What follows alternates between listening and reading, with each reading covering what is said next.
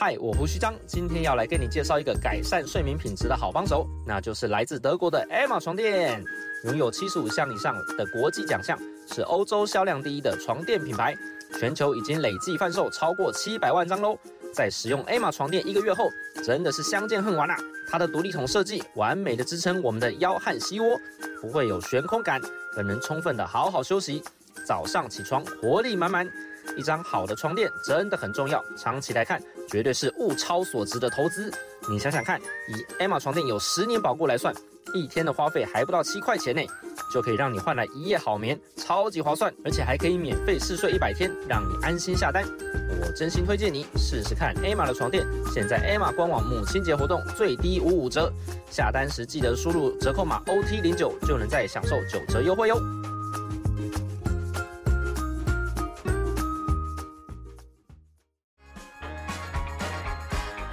职能治疗师妈妈。冷肖维，我是职能治疗师妈妈 OT 丽丽，我是 OT 丽丽的高中同学，帮忙冷肖维的妈妈 Michelle。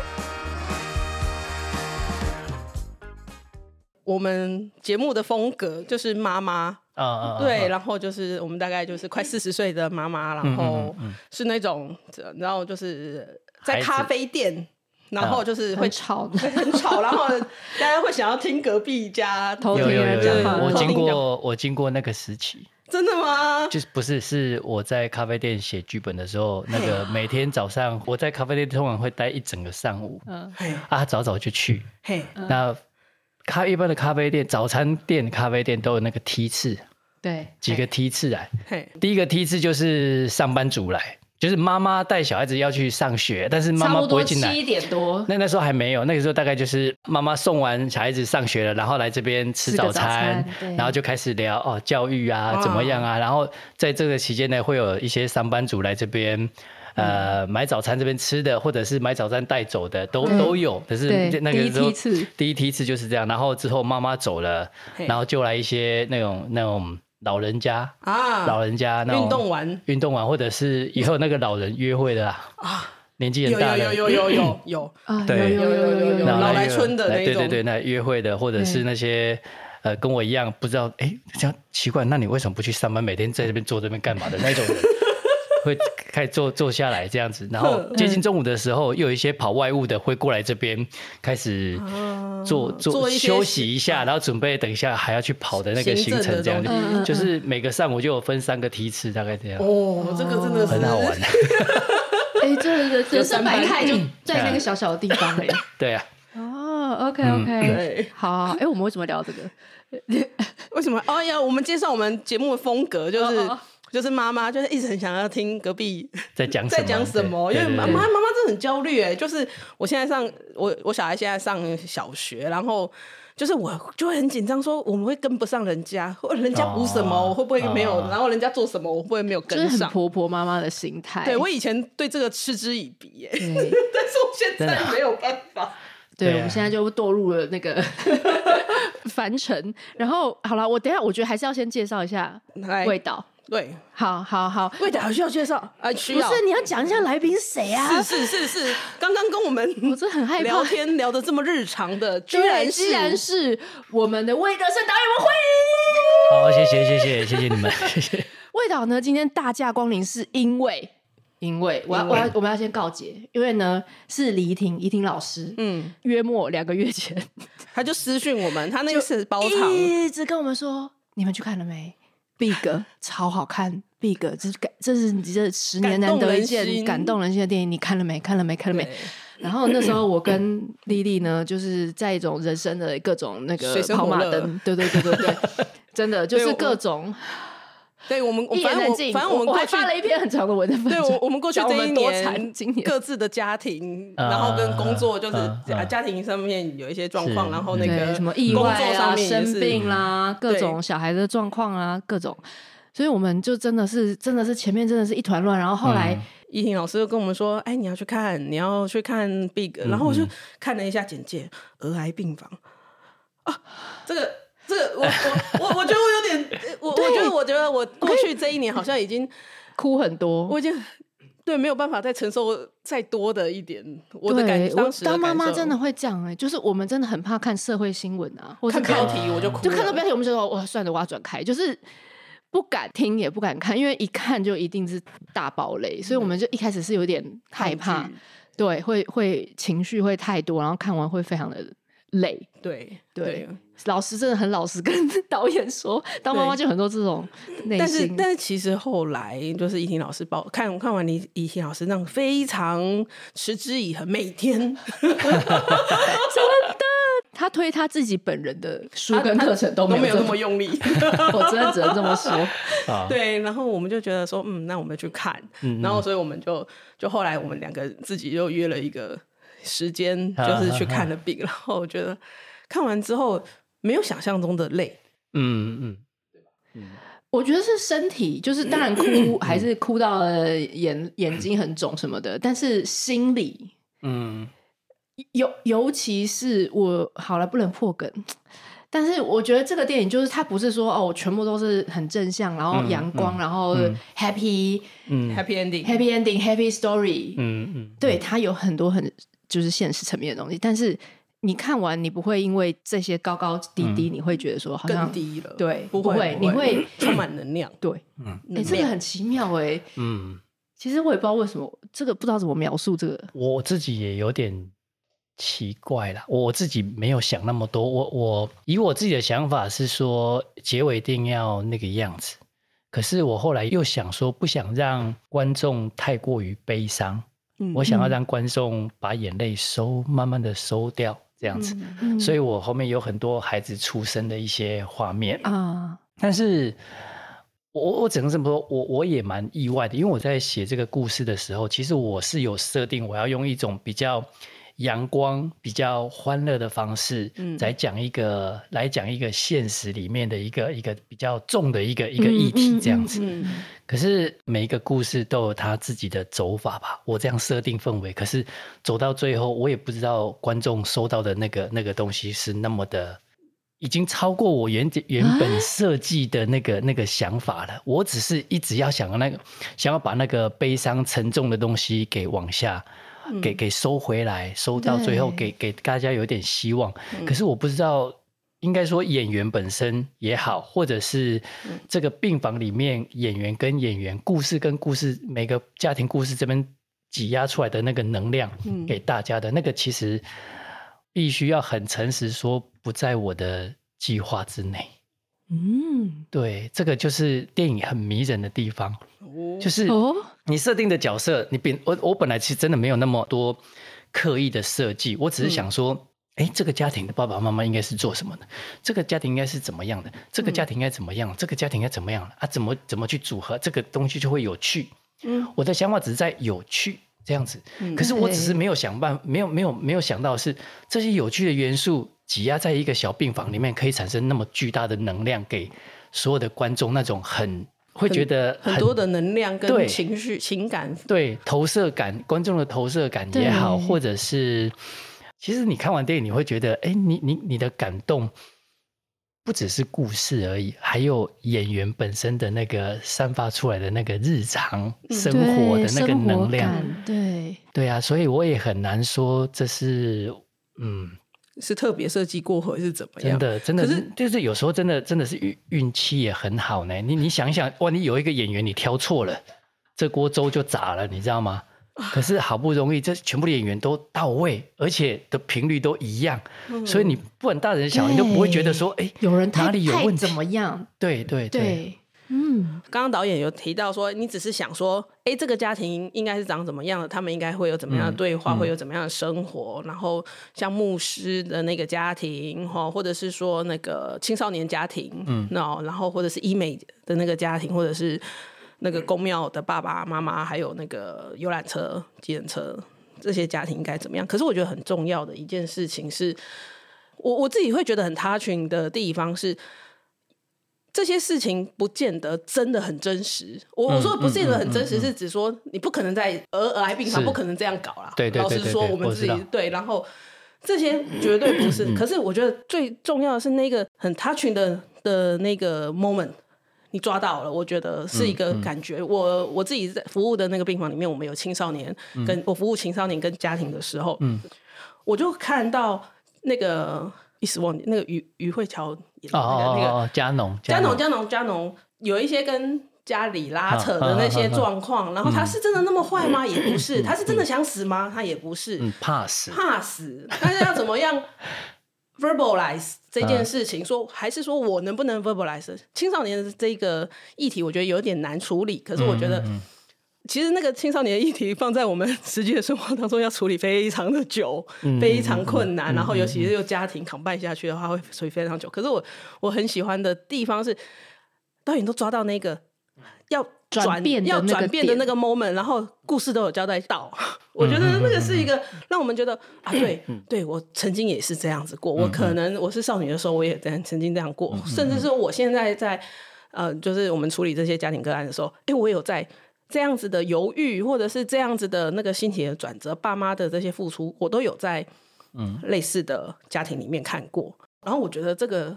才是我们会觉得很动容，因为他就是我我们自己当妈妈，然后我儿子也是去年还有住院啊，气喘住院，然后就是医生跟我说，哎、欸，对你你儿子就是要做住很久，然后就是要住，然后要做什么什么治疗的时候，我也是不敢再当场哭啊。我，我每次听到医生这样讲，都老实讲，我会有一点生气，我觉得医生好想威胁人哦。怎么说？怎么说？医生？哦，这样讲有点不礼貌哦。不会不会不会不会，我。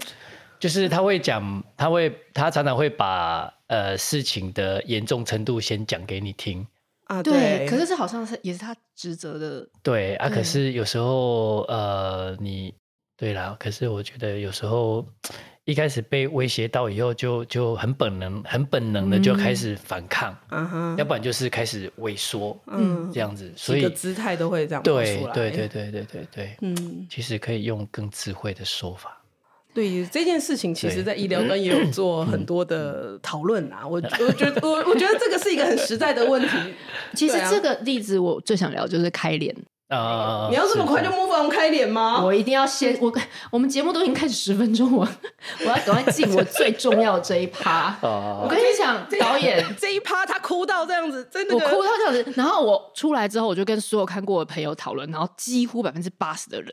而且男生都是在这一趴，然后我们都在回想说，为什么开脸这一个 part 会这么印象深刻的点是，刚刚你们有讨论到说，其实家属在医生的面前，嗯、或在小孩生病这件事的面前，我们有很多复杂的东西。嗯，那我觉得你把那个最珍贵的东西拍出来，就是那个害怕。然后，但是那个害怕，他又要如何能转变成一种力量？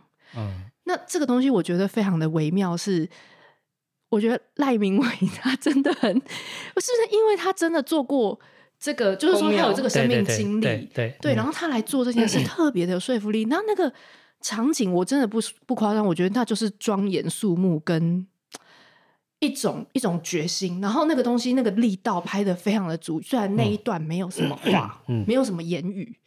然后，甚至我觉得神最神来一笔，就是真的是台湾人的电影，就是他坐在那边，然后对面耶稣基督 也来一起，这就台湾人的日常。我觉得这个就是导演真的有抓到这个台湾人的这种历程啊。就是我想问导演，这一段到底是怎么，当初是怎么想出来的？嗯，一开始我真的觉得，一个没有信仰的人进到医院里面，你就会变有信仰。一个有信仰的人进到医院里面，你会变成是多神论，什么都谁都可以可以救我孩子就好了。嗯，没错，我可以改变我的信仰，只要你可以救孩子，我都可以改变我信仰。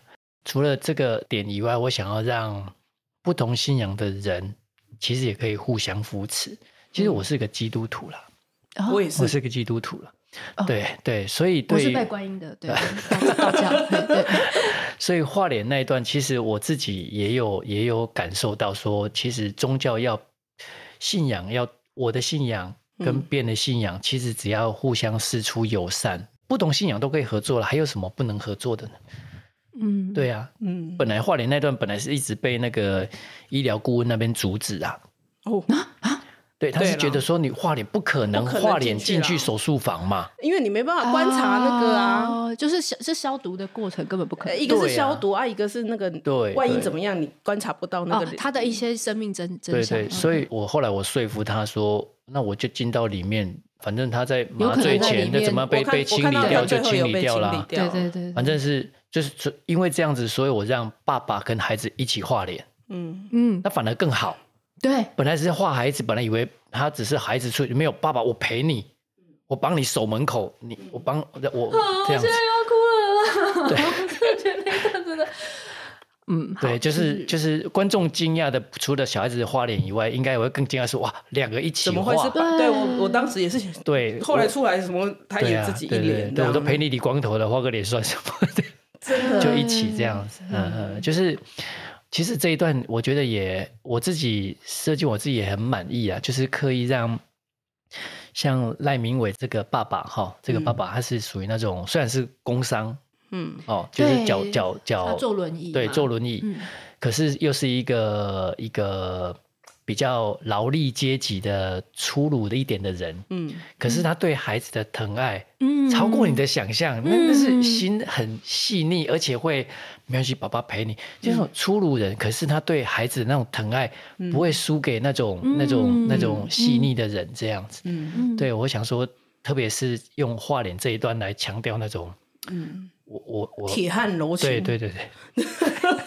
对，而且那种人就是你会觉得他那个角色设定就是他就是拼了，嗯，他就是拼了，他没有他没有像那个范范一范一成嘛，那个医美院长。医美院长一样，就是问那么多，讲那么多。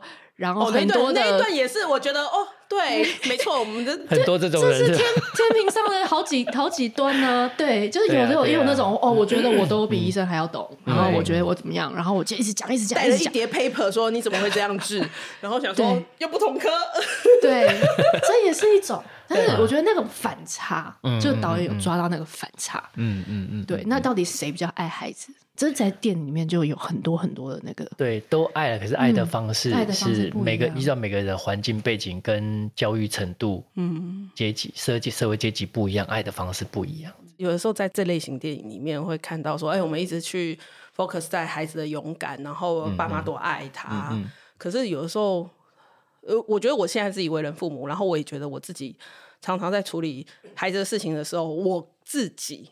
的感受，以前会常常被人家忽略，就是过去可能过去十年或二十年，大家不太会去描述，家长其实也会害怕，家长其实也会担心。我自己从开脸的这一段，或者是说开脸的前一段，他不是在那边讲说。哎、欸，我我们给国家睡喊啊，就是那些咒骂。其实从那些咒骂里面，我觉得看出他其实他本那个赖明伟演的那个爸爸，其实也是非常的害怕。嗯，那他用一种愤怒的方式去表达那个害怕的感觉。嗯、那个画脸虽然是给小孩勇气，可是我觉得那个某一种程度来说，对他来说，那是一个长久以来可以保护他内心的一个象征啊。我觉得那个 symbolize 的那种味道非常的明显。他在保护孩子，就是、也在保护他自己。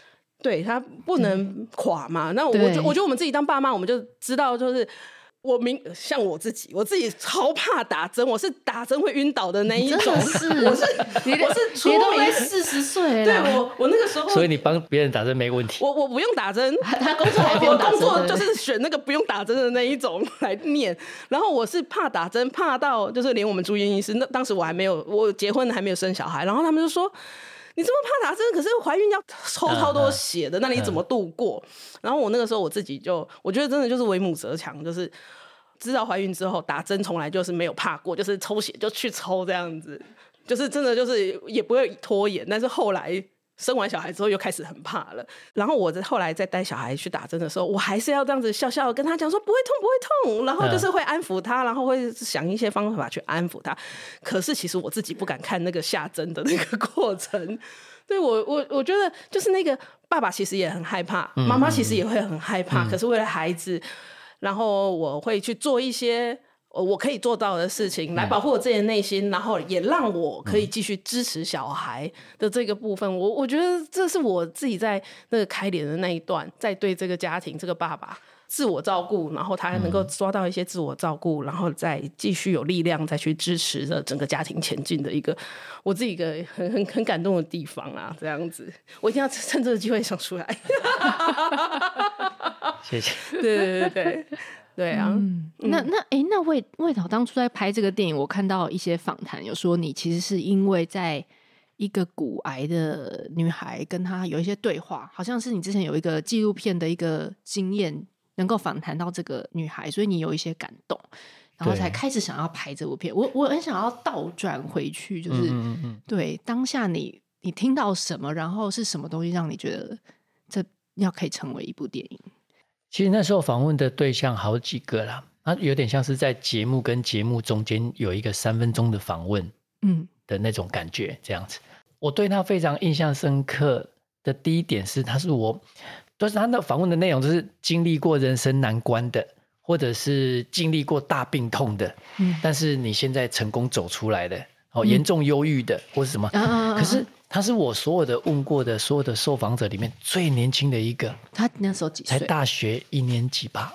可是那时候我就问，因为我约是约中午嘛，你学生嘛，你约中午时间呢？约中午的时间他比较有空。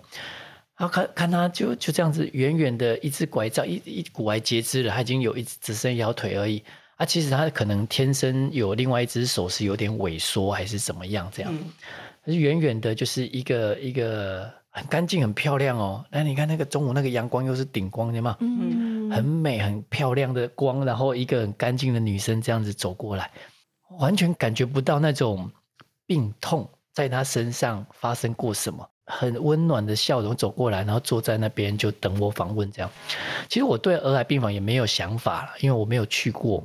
但是印象中，那应该是一个很很没有希望的地方吧？嗯，就是感觉好像不知道未来在哪里。那孩子呢？孩子在在在那里面也不知道呃要做什么。嗯，等待治疗，等待嗯生命结束，或等待有机会好转出院，这样子就是等待，一直等，一直等。那我那时候就问他说：“那你们都在儿癌病房里面都在干嘛？那么多孩子住在里面都在干嘛？”他说：“打牌啊，玩扑克牌啊，聊天啊。如果这病房里面的人在在就是在治疗没有空，就是搞隔壁房的玩啊，嗯，或者是。”有些女生或是男生就是看上眼了，就互相打情骂俏一下，这样。我喜欢你。对，或是去找护理师聊天啊，问问他该怎么谈恋爱啊，怎么 子。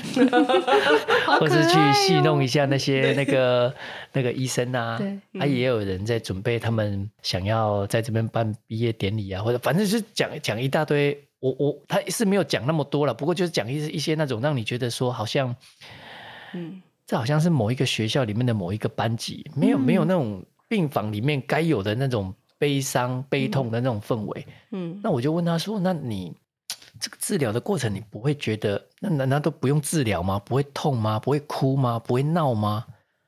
就会痛啊，啊痛当然是会哭啊，痛到受不了还是会哭啊，可是不会闹啊，闹没有用啊，闹还是要治疗啊，闹爸爸妈妈也没有办法替你痛啊。所以，大部分那种大部分的孩子住院那种癌症的孩子，大部分孩子都会忍忍痛，大部分都会忍，然后真的受不了的时候还是会掉眼泪这样子。那都早熟啦，因为他们他们就是怕妈妈担心太多啊，妈妈也担心他们担心很多，担心他们，所以妈妈也会强颜欢笑，妈妈爸爸都会。这就是那个有点主主线的那个。对，爸爸妈妈会强颜欢笑，孩子们呢会忍住疼痛跟不舒服，也强颜欢笑，让他们得安慰。所以这是一个很奇怪的病房，就是大家都在很努力的保持自己的那个，嗯、对对对对。大概就是这样。那我那时候印象比较深刻的是，我问他说：“那就我们一般人的想法嘛？他、啊、如果那么痛，而且希望又很渺茫，为什么不就放弃？嗯、就就不要再做那么多痛苦的治疗，就就去当小天使，不就比较轻松吗？因为你就算好了，也不能全好啊。那你就是可能还要需要很……你看，我是用大人的想法，嗯、我是用健康人的想法。”可是他跟我讲说，我在癌症病房里面那么久的时间，我没有遇过一个不想活的孩子哎，哦，这句话我整个 我，我有点被教训的那种感觉，嗯、就觉得说哇，真的哦，这么这么看不到希望的地方，竟然每个人都带着那么强大的希望在过日子，这样，所以这这个就让我。其实这是一个种子，一直放在那边。我只是觉得说，这是一个很有趣的题材跟故事，但是要怎么讲，我那时候没有想法，所以那个故事就是放着。将近二十年后，我这个过程里面有稍微去建构一些小小细节而已，但是一直建构不出来一个大故事这样。嗯，所以直到我经历最不好的时候，就是台湾三部曲，我们那个后来必须疫情的原因，嗯，还有很多资金的问题、疫情的问题、人员的问题，逼不得已必须要喊停工。转成动画制作的那个过程里面，对我来讲是非常非常非常大的难关啊，嗯，差一点走不出来的那种那种困境，这样子啊，还是后来是没问题的，就过过了一个小关，可是后面还有个大关在在等。就在那个时候，我觉得我想到了这个故事，就想说，那来做这个故事吧。一开始是找朋友合作，然后他先去先去帮我收一些资料，跟你一些那个可能的一些病症的东西，还有那个顺那个医疗啊跟故事之间的的那个顺序。弄完之后，我就觉得我经历那些难关，我觉得我要自己写，就每天早上差不多四点就起床，然后开始写写写，写到差不多八点九点去公司上班，就每天利用早上的四五个小时这样做。一个月以后。剧本我好了，我也好了，就边写边笑边哭，边写边笑边哭，哎，我就好了。Oh. 我就觉得说，哎，其实真的真的，我我有时候在看圣经啊，或者就是我们基基督徒的一些训练里面，我就觉得真的没有经过大的伤痛，你很难做出一个可以安慰人的故事。我我我是这么想，这些告诉我那个故事，那个孩子他也是经历那么大的伤痛，所以他能够用满脸笑容的方式跟我讲儿癌病房的故事。嗯、我也是经过那么痛的那个那个过程，所以我我还才决定用一个温暖的方式来包装这个故事，这样子。嗯、所以我这好多很奇妙的组合，我会觉得。好像一切都是要有一个时间到，就像圣经里面说的，唱歌有时，跳舞有时，哀痛有时，什么时候有时，时间到的时候就该完成什么东西。那那这个大概就是这样子。哇，阿门。等一下，趁机宣讲。所以魏导刚刚意思是说，是你自己在那那一段期间，你自己人生也是。你你觉得你已经有到走不出来，会就是说，这真的像就精神的状况，或者是一些对于是一个低谷，对，是说对对人生没有 眷恋到那么那个程度吗？对对对，几乎到那种程度，大概有三秒钟的时间，差一点就就想说算了，这样子。我来想一想，还是要负责，这样。嗯，OK，不能把这种烂摊子丢给家人，这样。嗯，啊，可是我我我是算很乐观的人哦。其实我只要我只要稍微转换一下情绪，就可以不那么低沉。我说实在话，嗯，我们人从出生开始就带着故事，那我们也是用用故事来让自己成长。嗯，好，不管你们是什么样的行业，都是这样子。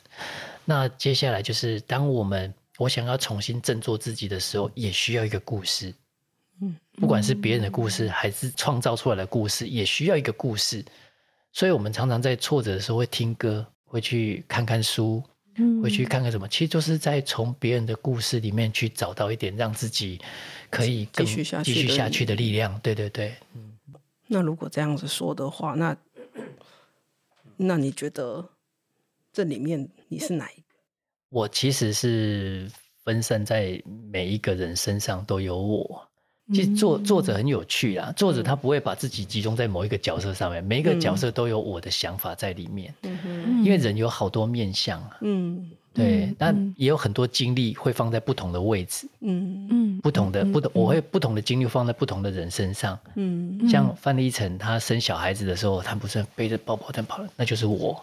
真的，真的。对，然后像像那个那个黄登辉那个孩子要动上手术台的时候，他都很紧张，然后不知道不知道怎么，然后忽然间那个那个麻醉那个眼睛闭上之后，那整个心掉下来，那个也是我。也曾经，我孩子也曾经要动手术，然后要麻醉，那完虽然没有那么，哎，那一段也好哭哦，因为他很想要讲，他很想要讲那句话，但他又不知道该不该讲。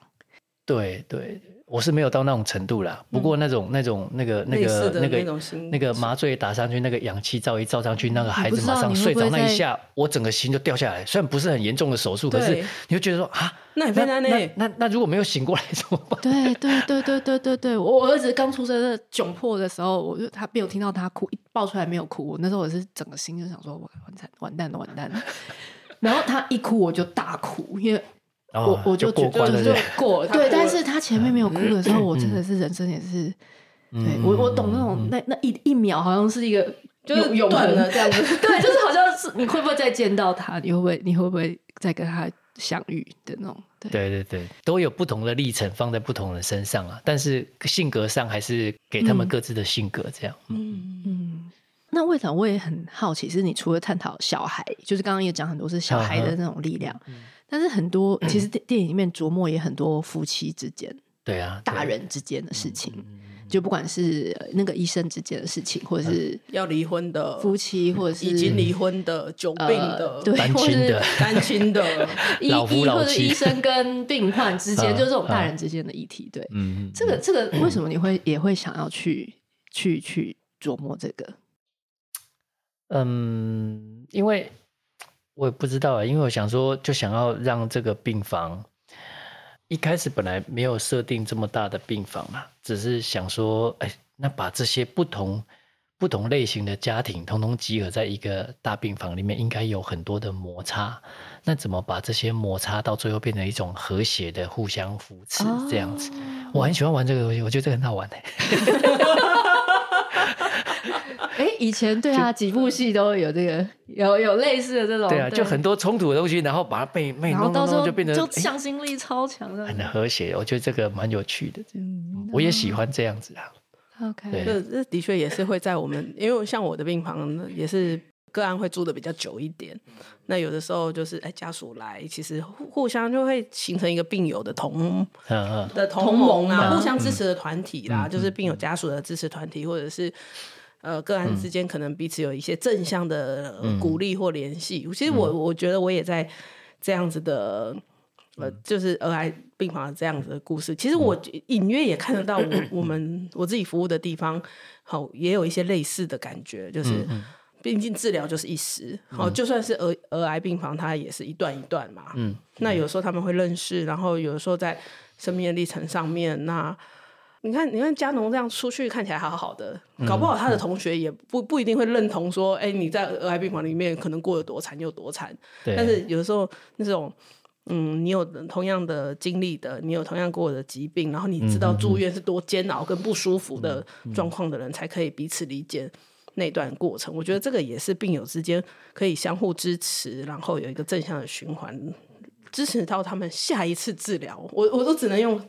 因为这个治疗，它就是一个延续的，支持到下一个治疗的一个那个一个很很很很大的力量。嗯，所以我更多的回馈其实都是来自于电影完成之后，嗯，观众的回馈，观众看完电影给我的回馈是我最大的意外，因为有很多是我们的朋友去看了电影，嗯，很多是我们认识的朋友的朋友。嗯哼，好，不不是那么熟，但是就是就是每个人回馈啊啊，我我的哥哥的小孩也是这样，我自己的小孩也曾经是那样，嗯、然后我的谁，我说啊，每个家庭都曾经发生过同样的事情，或者是我的妈妈，或者是我的一个弟弟，我都是，而且我们都不知道。你看，我们朋友那么多年。嗯对，没有人会把这个事情拿出来讲，很难讲啊。对，可是当我们有听到，哦，我们听到说哪个朋友啊，他癌症在在治疗，在干嘛？嗯。可是你知道吗？我们曾，也许我们没有去探望他，嗯、也许我们有去探望过他一次两次。那你想，他要在里面待的是三个月，嗯，六个月，嗯，一次是多久？也不过一两个小时。然后没有去探访他，也许只是从电话里面了解。那你知道那三个月到半年的时间，他在同样一个地方，哪里都不能去。嗯，然后每天要面对的是治疗、治疗、治疗这个事情的时候，你你在医院待过，你看我们正常人去到那个重症病房，你什么都不用做，你住一天就好了，你就住一个晚上就好了，你就快撑不住了。我去，我如果去到急诊室一个晚上，我都快受不了了。嗯嗯，何况叫你待在那个那种病房里，如果你你如果你还是个孩子，嗯嗯，待在那种病房里面待半年，嗯，哇，那个真的是。真的是辛苦嘞，我不、嗯、我不知道怎么形容嘞，嗯，就是很多人都没有特别讲这个事情。嗯、那我后来也觉得这些病人们或者是家属们给我们很大的鼓励，都是一个方向，就谢谢你做了这部电影，让人家了解了我们的辛苦。让人家，那我也在电影里面看到我自己的身影，或是什么之类的，就是他们从故事里面的的人物有有得到安慰，嗯，嗯，那反而是更多没有健康的人，跟跟这个这个这些病人比较没有直接关联的健康的人，他们反而从里面得到的是一种，哇，我好幸运，还好我不用经历这些，我真的好幸运这样子，嗯，对啊，这不就是。嗯很需要这个社会很需要的东西嘛？很需要传达的一些对对对感受，嗯，真的对，因为我觉得做父母真的太容易担心所有的事情，就是即使说我们小孩是健康的状态，嗯、也看到多少的父母每天对于自己的教养的方式，嗯嗯，对于自己有没有帮孩子准备 去读什么样的学校，嗯嗯，有没有让他学什么东西，嗯、有没有让他怎么样怎么样怎么样？你有好多好多。好像很很怕害很怕犯错，嗯，然后你很怕突然怎么样发生一件事情超出你的控制，然后啊、呃，孩子有一天突然啊、呃，不管做了什么事情啊，呃嗯、就是甚至越越来越多孩子可能心理上各种发展上面对有各种的状况，都是超完全超出父母意外，完全不知道他怎么会做这件事情，完全不知道这。然后我觉得这个担心害怕跟对很多未知。无常的这种东西，甚至对父母来讲，我觉得这是一个非常大的 压力。嗯嗯，嗯对。那那但但是这部片真的把，我觉得导演把无常这件事，把它拉到很大的一个、嗯、一个 level 上的时候，你再回去看，就是在这个这么大的 level 的无常上，这些人又怎么去度过？对。然后我觉得这就真的是 刚刚讲那种对健康人的反思啦。对啊，对啊，真的一个人要。你真的有空去医院走走，嗯哼，或者是在急诊病房里面待一个晚上，嗯哼，你就会觉得一个人可以健康活到一个年纪，是一个多大多少要经历多少多少多少的幸运才可以，真的。活到一个成年这样子，对啊，我觉得嗯，应该更珍惜自己的生命了。从出生的时候都会说，我希望孩子就是健健康康的长大。对对对对，这句话是真的要铭记在心。就是他现在真的有健健康康的长大，他已经很棒，你也很棒。嗯，对。那那那那当然你会遇到一些状况、病痛，我们就是一起。然后我觉得导演在里面那个主线的那个。母女嘛，嗯嗯对，嗯嗯嗯，我觉得你会选他们作为主线，就是其实其他故事也都非常的好啊，是是，对，那为什么你要选他们为你的主线？其实你知道吗？我我我这个故事一开头，就是当我跟我说二十年前跟那个大孩子大女孩聊过天以后，我已经把我的结尾想好了，就是。就是、我们这部电影的结尾，我就已经想好了，OK，就是那个样子。嗯哼，那那就是整部电影就是从那个点往前延伸，他、oh. 应该经历什么？所以那个妈妈跟女儿一起最后一起的那个画面，嗯，我一直都觉得说，这个时候不应该有任何人来做任何的干扰。嗯，所以怎么设定？所以到最后设定啊，他是单亲。好单亲，然后要怎么让这个这个事情变有趣，然后慢慢的往上加，往上加这样子，啊、对，大概是这样。嗯、最后回到就是母女，最后收的非常非常的纯纯粹，不想再有爸爸来干扰，不想再有其他人来干扰，对，所以就希望就是有妈妈跟女儿两个人这样子，对，嗯。嗯。跟很多孩子一起拍哦，对小孩子很难掌控哎，你要怎么办？可是我还蛮还是有什么意外？你觉得说你根本没想到有会有个这么棒的画面，很多很多很多意外。但是我我回想起来，我其实我还蛮享受的呢。其实跟孩子拍戏对，拍戏我跟孩子拍戏，我觉得还不错，我我蛮喜欢的啦。就是在整个过程，我其实我蛮享受的啦。不会觉得很不可控吗？嗯、不可控，可是就是要这种要要要要那种尔虞我诈，互相互相尔虞我诈。对你，你偶尔要算他在想什么，因为他也在，他也想要想办法要骗你的，骗你呀、啊。他要骗你什么？骗你？他骗，比如骗糖果啊。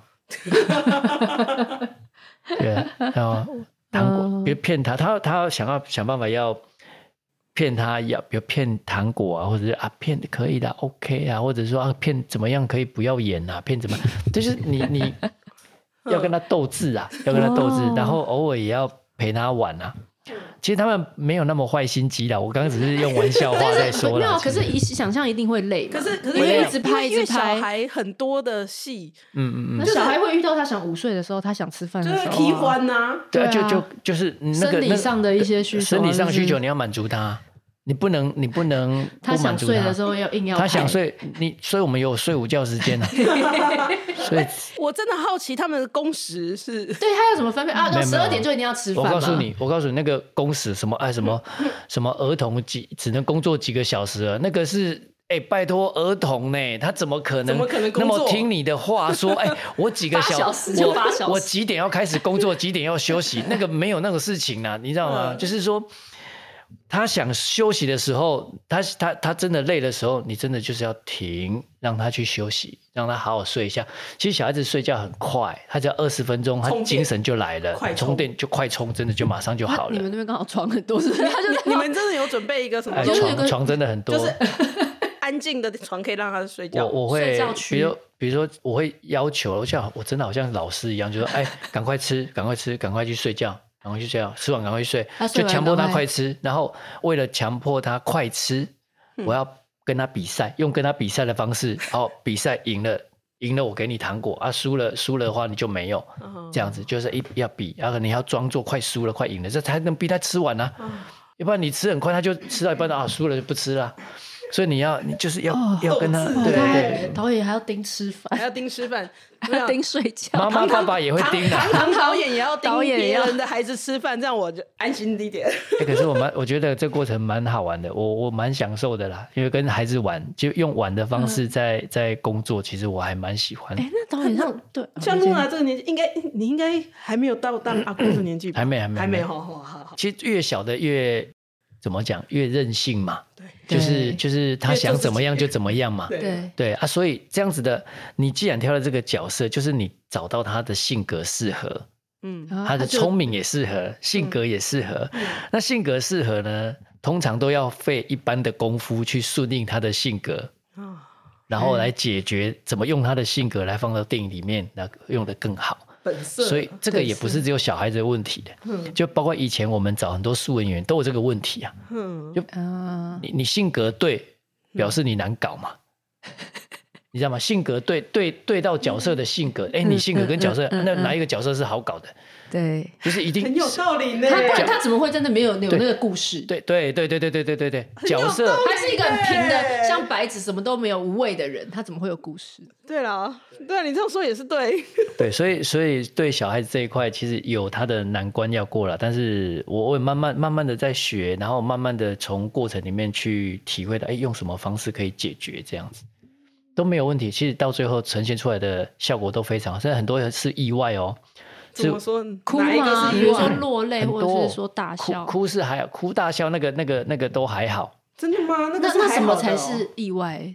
是是哭好像没有哭啊，他们没有哭，他们没有哭啊，还好对，好像好像哭没有到没有哭，大哭有有有笑，他们都都都很自然的会笑了，那个都还好了。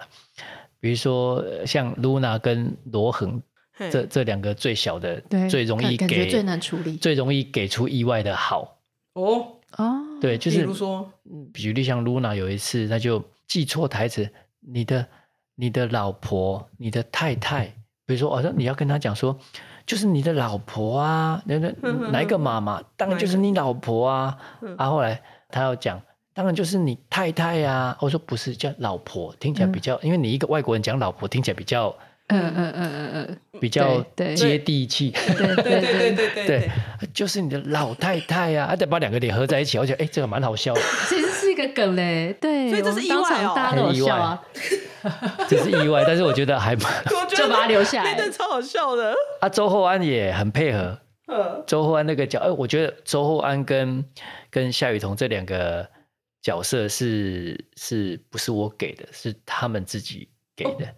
这比较有趣哦，哈！哎，你看他们真实真实不是夫妻吧？应该不是，不是，不是，但是是父女吗？是周周周厚安是那个那个谁的？就周华健的小，就演露娜爸爸妈妈那两个。应该说他们两个，我在剧本设计完之后，这两个对对我来说，在剧本的设计上是最最找不到性格的，嗯，最找不到性格的。然后反而是他们自己把性格给放进去，嗯，放的最最可爱。最最有趣这样子，让我觉得哎，找真的找对人呢。你不用你不用去，嗯，就他们自己赋予这些这两个角色一个很有趣的性格在这样子。我觉得就很甜美的角一家。对，而且那个甜美是不做作，就是很很不做作。对，我觉得蛮运气蛮好的。后来决定让他们两个来演，包括那个露娜，后来决定他们三三个人演一家，就是觉得。就是很像真的一家人，而且不是那种刻意一定要这样讲一讲，然后还要唠英文的那一种。对，哎，不行，太刻意了。Oh no no no，不准跑哦！不行，很多很多都是他们自己家啦，比如说像周安自己那有一首，他不是有唱歌吗？就晚安的，那也是他自己自己自己自己唱的，自己把他童年的歌拿出来唱的这样。我那边我也是觉得说，哦，真的有这首，因为我。他说那首是他阿嬷每天晚上要哄他睡觉唱的歌，这样哦，真的是蛮有感情的。对，他说他最后还要带祷告，这样。他说他已经几十年没有唱唱这一首了，觉得 导演真的让所有的演员在这里面找到自己最绝佳的位置，嗯，然后带带着他们的生命经历来。应该说他们每个人自己都有发光了，自己有有那个。那我我这么多演员其实不好。不好控制，嗯，不好控制的一个频率。可是久而久之，你会发现他们自己找到一个频率，一个和谐的频率在互动。嗯嗯嗯、所以拍到最后，你会觉得每一家人都很像，他们就是一家人。对，他们就是一家人，连长相都越长越像这样。对对 对对，就是一个村落，就是一个你知道以前同一个姓就会住在附近，住同一个村的那种感觉。我就觉得浑然天成就是一家人，那个医美跟哦。对，他们就是颜值担当，一家人就是颜值担当。然后那个罗恒他们一家人就是就是应该长那样子。对对对，就是粗野。对对对，然后那个那个粗犷，然后很对对，然后小孩的个性感觉也是随了爸妈，就是真的是我们感觉出来，他们好像相处了很长一段时间，然后有一些小习惯是一样的。嗯，对，我觉得这个是真的非常有趣的地方，就感觉就是 对，就是一家人。好，我们节目快要那个进到尾声，我最后我问题就是没有在反抗上，就是魏导，你因为参加了很多那个后面的包场啊，或者是这些电影，你有没有觉得你有就是什么时候有什么人呃看了这部电影之后跟你说他的感受，然后你自己觉得很印象深刻或很感动的？有两位哈、哦，是我我听到他讲完之后，我自己都掉眼泪了。啊一个是一个，就是一个一个爸爸，然后他其实是一个很成功的企业家人哦，好像是狮子会的那种会长或什么的这样。哦，这么大，就是就是没有没有很老哦，年也差不多是是五五十几岁，六十六十几岁这样子，就胖胖的壮壮，然后穿个西装打领带来看电影这样子，看完电影以后，他笑笑的走向我，就跟我讲说：“魏导，谢谢你拍的这部电影。”这样。然后，诶，开始流眼泪。我说啊，怎么了？我想说，糟糕。他说，里面那个那个小女生最后那一幕啊，最后那一幕啊，嗯，在三十八年前真实的发生在我身上，就在我怀里这样子。啊我听了眼泪都流下来了，哇！嗯，然后我一想安慰他，我说啊，对不起。我他说没关系，很好，很好，这样很好，这样很好，流泪很好。好久没有想，我好我我好久没有想起这一段了，流流个泪就好了，这样子，嗯，把的一种一种 release 释放释放，压太久释放一下这样。那另外一个是是我一个朋友，他他跟他来看过，然后看的时候，我真的忘我忘记了，他曾经跟我讲过，他小孩是意外死掉，不知道是意外还是什么，就是就是过世这样子。嗯、然后他看完以后也是同样的反应，跟我跟我讲说，那个那个想起了他儿子，然后很久很久没有，他一样就是说流泪很好，流泪很好，好久没有流泪了这样子。然后他又包了一场，他老婆去看了，看了以后，他老婆在车上都没有跟我讲话，然后啊。回去以后，他写了 FB，她老公把她的 FB FB 里面的字传给我，然后我我我才知道说，原来看完这个电影对他来讲是那么的，怎么？他说他写的光看那个对吧？他说我人生最高兴的那一天是我大儿子出生的那一天，我人生比比没有比那天更高兴了。嗯，我人生对最痛苦的那一天是我儿子在我手上离开的那一天，嗯，我人生没有比那天更悲惨的。哦，眼泪一直流，这样对呀、啊，嗯，其实你看，是吧？一个孩子，一个妈妈最高兴那是孩子健康的来到这个世界上那一天，嗯，最伤心的是，哎，还那么小，就在我的手里，嗯，就这样离开，这样子，谁能够承受过那个痛啊？就我们在在在演员们在聊天的时候。就是在拍摄过程里面，常会我跟演员会聊天嘛，还聊到那个，像我有一次我跟我跟演员们聊说，哎，你看过那个八十几岁的八十几岁的阿嬷在门口家门口就送葬嘛，他儿子死掉了，嗯、他儿子过世了，送葬送葬离开他，因为老人家不你你乡下的习俗你不能够送嘛，对，你要在家里然后让他们送。你看过那个八十岁的阿嬷在门口，那哭着叫他六十几岁的儿子说：“我爱心肝囝嘛。”嗯嗯嗯，边哭边喊：“我爱心肝囝嘛。”我说：“哇，我我真的没有见过那么悲惨的那个那个撕心裂肺的那种那种那种哭啊喊啊！”我说：“八十岁了，他六十几岁了，再怎么样也好像也 OK 了。”是。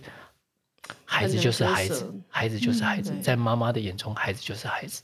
嗯、对啊，这种我想，我曾经我曾经看过，啊，后来廖慧珍跟我讲说，她也看过。嗯，他听我讲的时候，她就在哭啊，说我也听过，嗯、我也看过。对，就是那一幕。我有经历过，呃，就是这几年，就是家里的亲戚过世也很多，也也有白发人送黑发人，嗯、然后里面会有一段，就是要长辈要用。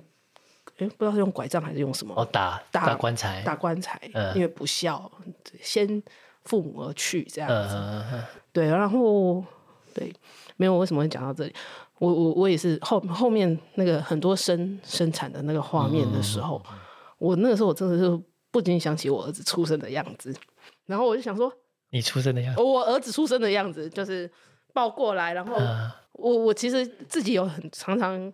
会有一些预想的幻想啊，这样就比如说，我以为我儿子出生的时候，我会感动的痛哭流涕，没有，结果我没有，我就是哦，一只放在这边，哦，就是生出来原来长这样，我我我其实我当时没有哭，但是我那个想象非常，就那个印象是非常鲜明的。我觉得对妈妈来说，那个看到孩子的那个状况，刚出生的状况是很很鲜明的，但是如果他。就是遭遇到一些生命的状况，嗯嗯嗯，我我我反正觉得后面那个收的是很想要很欢欣的这个重生重生重生，我觉得后面一直在 想要把那个重生的喜悦，就是再带过来，然后我也可以想象得到说，哎，如果这个孩子孩子真的是爸妈这一辈子难以割舍的，是啊是啊，不管长到多大，不管长到有多坏，昨天骂的要死。B 跟 D 还是分不出来，气到都要把赶出家门。可是，可是如果真的就是那时候，就哀一声痛，哀一声说：“妈妈，我呼吸不过来哦。”最最最最着急的也是我，就是对啊，像像我们戏里面在病房里面，不是那个誓言他不是要动手术吗？他听到那铿铿锵锵那个手术声，他不是很害怕？他跟他说：“妈妈妈，我会怕。”哇，那个那个演员啊，演员、嗯、那个谁，那个那个那个曾佩瑜啊，嗯嗯，曾佩瑜啊，嗯，他马上眼泪就一直流，就我想说，嗯，你等一下不要哭那么用力，你等一下就是不要哭那么用，就是担心多一点。他说，你听到一个孩子这样讲，你怎么会不哭？我我我怎么会我怎么哭？我怎么会我怎么能不哭？怎么会不哭？对啊，他不是我怎么能够演不哭啊？是我怎么可以哭不出？我怎么会哭不出来？就是我看到他不是我儿子，我都会哭了。对，何况是我在对。对啊，一个孩子跟你讲说我会怕，你怎么会不哭呢？真的，真的，我会怕。我儿子讲我会怕，我也也是我的，也是我的。对啊，嗯，这样蛮嗯嗯。其实拍这部片，我我我自己也得到很多啦。不要，我我实在实在很没有办法跟大家讲说我要给你什么，我要给你什么。我应该说我我自己也得到蛮多的。回馈也好，或者是在拍的过程里面，嗯、然后从拍的过程里面，我也学到很多，不能说学，就是得到心里面得到很多的安慰，嗯，或者是得到很多的那个那个，我不知道怎么讲，很多能量啦，嗯、就是从。这些病人啊，或者是演员啊的经历啊，或者是从一些听说的一些故事里面这样子。对，我觉得就像导演前面讲的，我们每个人出生就是有很多故事，嗯，然后我们就从自己的故事、别人的故事，嗯，从这些传一个传一个的故事里面，找到哎我们需要的力量，对，找到我们需要的支持，对，然后也用我们的故事去滋养别人，嗯，就是我们是用彼此用故事。来这样子、嗯、互相疗愈，这样子，对，其实也也有一种治疗是就是叙事治疗，透过书写自己的故事，书、嗯、透过书写可能小说或者是一些故事的过程当中，哎、嗯，我们可以再一次整理这个心中的这些，不管是伤痛、愉悦或者各样的 面向的一个部分。对，嗯，就像写故事的概念一样，就是不，你不用在乎你几岁，嗯，精不精彩。合不合精不精彩，对，才是重要的。嗯，如果你十岁，你的生命只有十岁，可是你可以活得比八十岁还精彩，那那你创造的故事点太丰富了。嗯，对啊，如果活到八十几岁、九十九十几岁，可是你一生平平淡淡，一点一点精彩度都没有，那也太无趣了。嗯、那个你你你所扮演的故事就是一本日记本，不是不是一个一个高潮迭起的小说或是什么。嗯，所以人。不只是带着故事来，还要创造精彩的故事啊！嗯，觉得嗯。嗯好，那我们呼吁大家一定要进电影院 包场。对，现在很多包场的资讯，请你锁定 Big 的粉专，对还有一丁老师的粉砖。嗯、这两个粉砖呢，现在就是每天啊，已经细到有场次还缺几位。对对对对，对今天还有说什么哪里五还差五位可以包场？对对对对对，锁定粉砖，然后呃，寒假也快到了，期末啊，期末考这礼拜考完，对，所以非常适合。